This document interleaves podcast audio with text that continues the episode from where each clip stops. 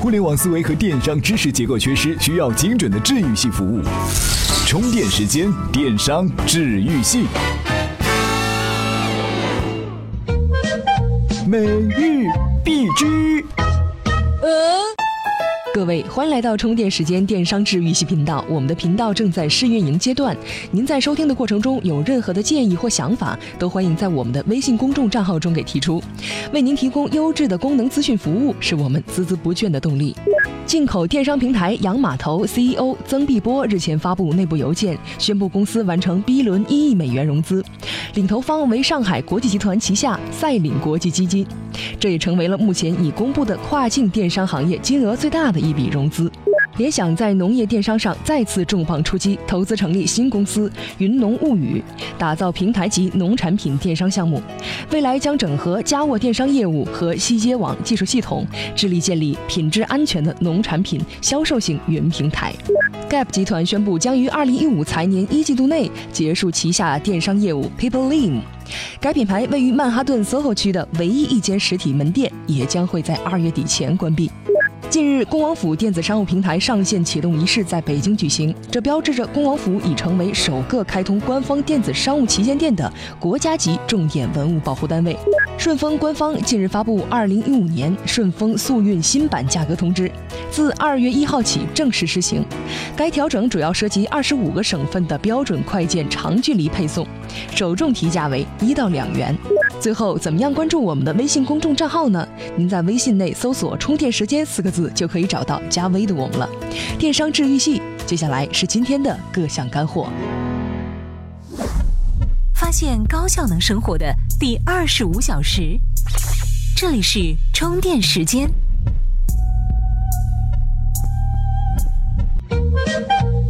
干货不吐槽。岁末年初。二手车电商变得突然炙手可热，阿里、京东、腾讯等各巨头纷纷进军二手车电商市场。然而呢，二手车电商的火爆让很多企业忽如一夜春风来，千树万树梨花开。这个行业目前存在着多种经营模式，而能够在交易规模上做成行业主流的企业尚且没有。例如，人人车专注 C to C 模式，开心二手车、平安好车等主要是 C to B 模式，车易拍是 B to B 模式，车王是。B to C 模式，这么多模式，那到底哪个模式更有戏呢？此处有观点，模式那么多，到底哪个才是二手车电商的正确姿势？我们看一下，一辆二手车从卖车人手里到买车人手里的历程，需要经过生产、流通和消费三个阶段。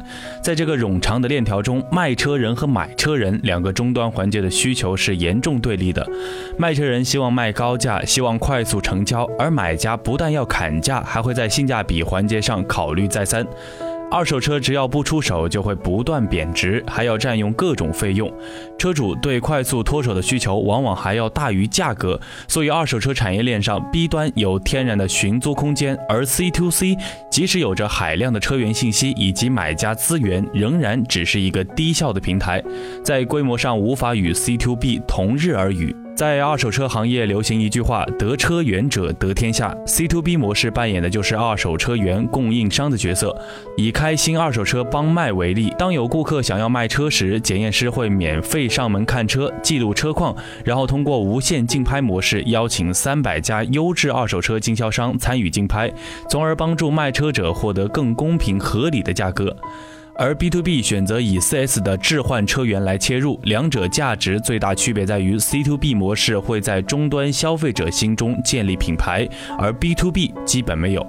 现阶段，4S 店是一个相对集中的二手车源入口，但这个入口的争夺正日益激烈，且在移动互联网时代很容易被夺走市场。另外一个模式之变是轻模式和重模式的争论。轻模式没有实体门店，没有经销商环节，客服人员通过网络和电话和卖家进行沟通，完成交易。重模式中，开心二手车帮卖是一个典型的代表。二手车行业天生需要线上与线下的服务的结合，但线下服务不仅仅是电话、网络沟通或者派人员上门就可以解决的，更需要实体店面的支撑。例如，上海开心二手车帮卖与平安好车。同属 C to B 竞拍模式。开心帮卖设立统一交易平台，另外在各大区域开设检测门店，以方便预约客户检车。平安好车在其开通业务的城市仅设一家门店作为交易中心，同时选择和平安财务有业务合作的汽修厂作为检测点。显然，平安好车希望选择更轻的方式扩张市场，但相应的代价是用户体验很不好。反观开心帮卖，从去年初上海市场的七家门店，现在已经扩到十一家。从其开店策略来看，充分说明实体店面存在的价值。都说互联网是轻模式，但近些年互联网正在变得越来越重。O2O 的备受追捧，说明只有线上线下有机结合，轻模式和重模式相结合，才能更好的实现对客户的服务，也才能树立竞争门槛，不会被轻易复制和超越。汽车作为大众消费品，尤其二手车是一个很复杂的产品，只有以用户为中心，轻重结合，全面整合线上线下资源，举重若轻，满足用户需求才是王道。中国的二手车市场归根结底是一个供小于求的市场，这似乎是以卖车人为服务中心的帮卖模式能够胜出的原因。各位，近期我们将进行微信会员积分换礼品的活动，送出包括《商战》《电商时代》在内的书籍。欢迎关注我们的微信公众号，参与更多节目互动。怎么样关注我们的微信公众号呢？您在微信内搜索“充电时间”，就可以找到加 V 的我们了。关注后赶紧开始每日签到，积分可以兑换礼品哦。这里是充电时间。电商治愈系频道，风向指南针。在前两天的节目里，我们都有探讨阿里巴巴对于医药电商这块大蛋糕的构想。线上的阿里巴巴似乎意气风发，而线下的实体药店却深感压力山大。一切都似乎预示着终端为王的时代要成为过去。不过，无论什么变革，实体药店与社区一公里的优势无人能够超越。如何发挥最后一公里便利优势，实现跨界经营，是实体药店最终的出路。此处有观点：医药电商来袭，药店如何守住最后一公里？近年来，零售药店经历了一个迅猛的发展期。药店数量迅速上升，有的社区方圆几百米就设立几家药店。药店与居民得天独厚的距离优势，为药店开展多方面经营提供了便利的条件。社区药店可以利用这种便利性，充分挖掘客户价值，发挥最后一公里的优势。传统药店和电商平台由抵抗走向合作，也许是未来趋势。传统药店能够提供产品配送和部分专业化服务，电商平台具有信息流量和价格优势，两者各有所长。阿里健康目前的基本模式是，顾客接到处方以后，上传到网上发布订单，抢到订单的药店负责送药上门或是患者自取，这就涉及到最后一公里的问题，物流配送首当其冲。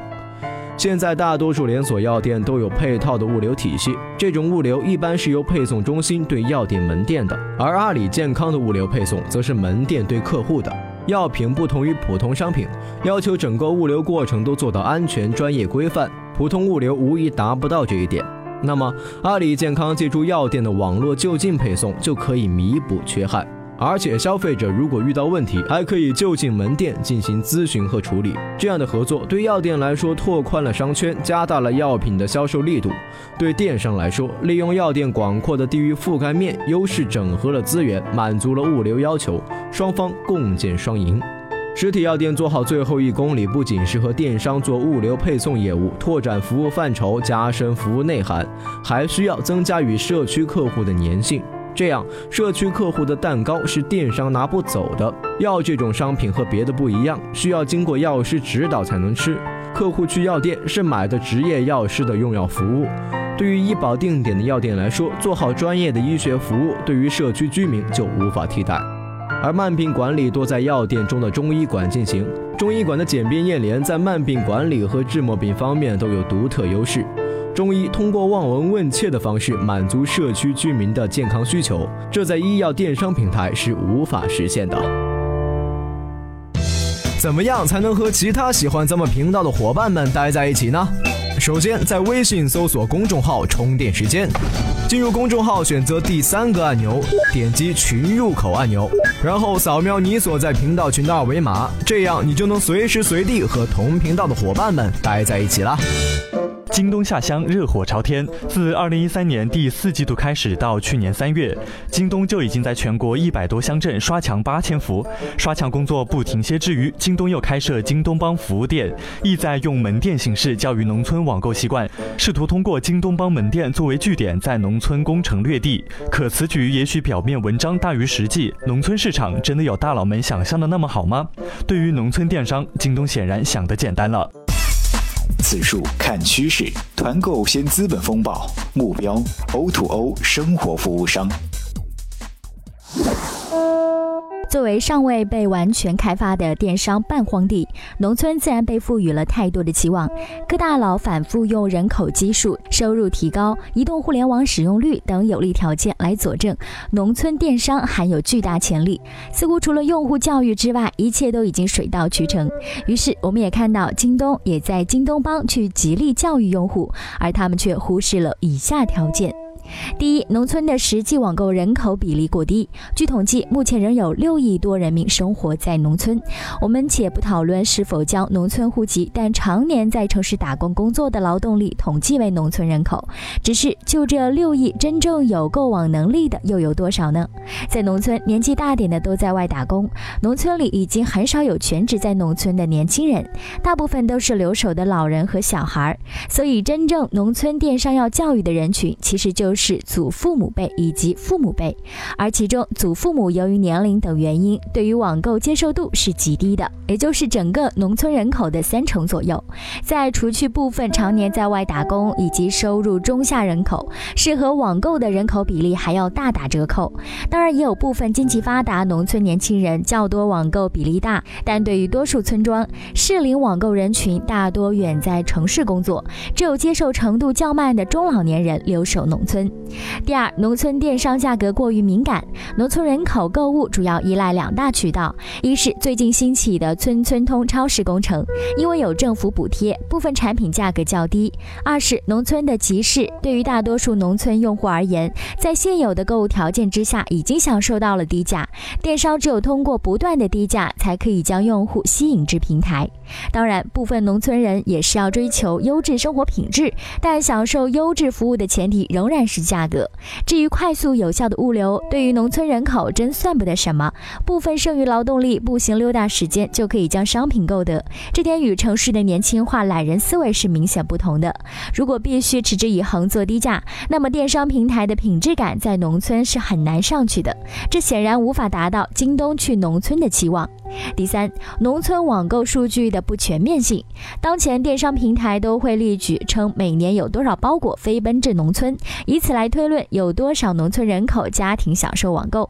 但我们还是要仔细去思考，下单及付款者是否是收货者本人？农村不少网购行为都是在城市工作的儿女所为，父母只是收货人。因此，我们统计电商购物数据不能仅将包裹数作为指标，而要有其他多方的数据来得到确切。的农村电商数据，以此才可以得出真正的网购下乡策略。除此，不少人还会欣然于农村人口的智能手机使用量，以为接下来用智能手机安装京东客户端就可以引导用户轻松购物。但我们又忽略了一个事实，即多数农村中年人只是将智能手机作为看电影、斗地主的工具。京东的 APP 下载量很低，即便通过京东帮，也有可能因为上述两个原因导致 APP 在手机中沉睡。综上，结果可以看出，农村市场是被过度放大的电商市场。而最可怕在于，京东已经相信这种放大出来的效果，摩拳霍霍。那只能祝愿京东在农村道路上一切安好。各位。本期的节目就到这里，感谢作者南明伊莎、铁哥、刘压力对节目内容的贡献。如果你也觉得我们的节目有营养、有意思，那么欢迎您关注“充电时间”的微信公众号，在上面我们还有更多好玩的节目。同时呢，也欢迎您参加我们的线下听众交流群，和大家分享你的电商人生。期待您的加入，我们下期再见。怎么样关注我们的微信公众号呢？您在微信内搜索充电时间就可以找到加 v 的我们了。关注后赶紧开始每日签到积分可以兑换礼品哦。